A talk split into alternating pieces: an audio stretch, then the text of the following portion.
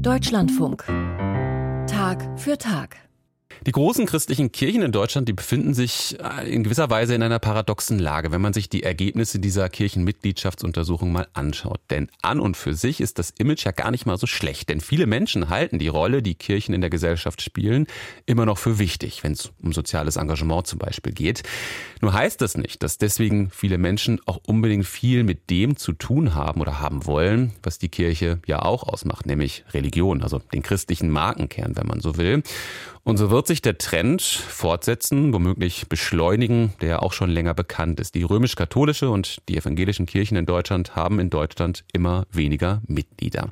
Wie geht man um mit dieser paradoxen Botschaft der KMU? Thomas Klatt hat einen katholischen und einen evangelischen Theologen, die beide an dieser Studie mitgewirkt haben, genau dazu befragt. Jan Loffelt ist Professor für praktische Theologie an der Universität Tilburg in den Niederlanden.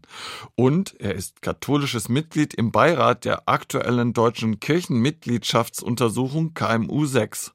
Auch wenn sich die Mitgliedszahlen der Kirchen in den nächsten Jahrzehnten halbieren, sieht er das Positive.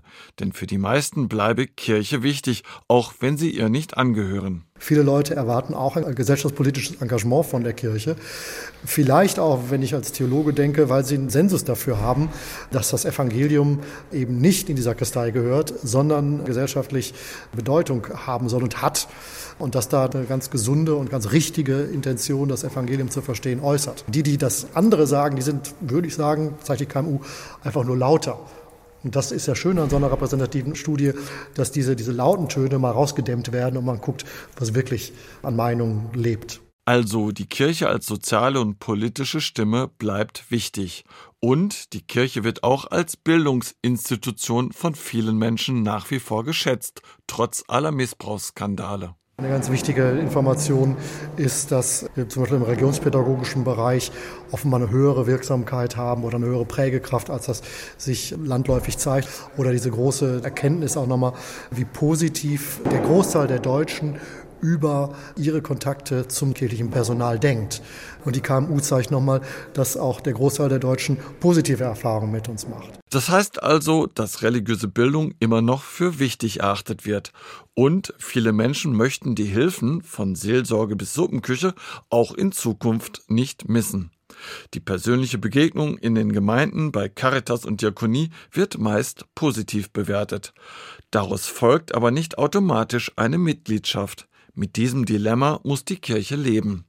Aber auch Johannes Wischmeier, Leiter der Abteilung kirchliche Handlungsfelder der Evangelischen Kirche in Deutschland, sieht zuerst das Positive in der Studie. Wir brauchen eine Debatte darüber, was der Ort der Kirchen in unserer Gesellschaft in Zukunft sein wird. Und wir brauchen eine Debatte darüber, was Leute, die religiös sein möchten, für Bedürfnisse haben. Es gibt mehr als einen Grund, sich für Kirche zu interessieren und einen Teil seiner Lebenszeit und seiner Energie zu investieren, um mit anderen Leuten gemeinsam evangelische Kirche zu sein. Die Kirchen hätten viel zu bieten und gar keinen Grund, sich zu verstecken, meint auch der Katholik Jan Lohfeld. Wenn man mal die Frage stellt, was sind denn unsere Ressourcen, dass man da sehr viel finden kann. Zum Beispiel, ich nenne mal eines, die Frage nach Versöhnung. Ja, wie geht man nach einem Konflikt, nicht nur in den großen Kriegen, da auch natürlich, aber wie geht man da wieder aufeinander zu? Ne? Also wenn ich zum Beispiel denke an die Friedensinitiative von San Egidio im katholischen Bereich, dass die Caritas für uns eben kein Imageretter ist, sondern dass wir das tun, weil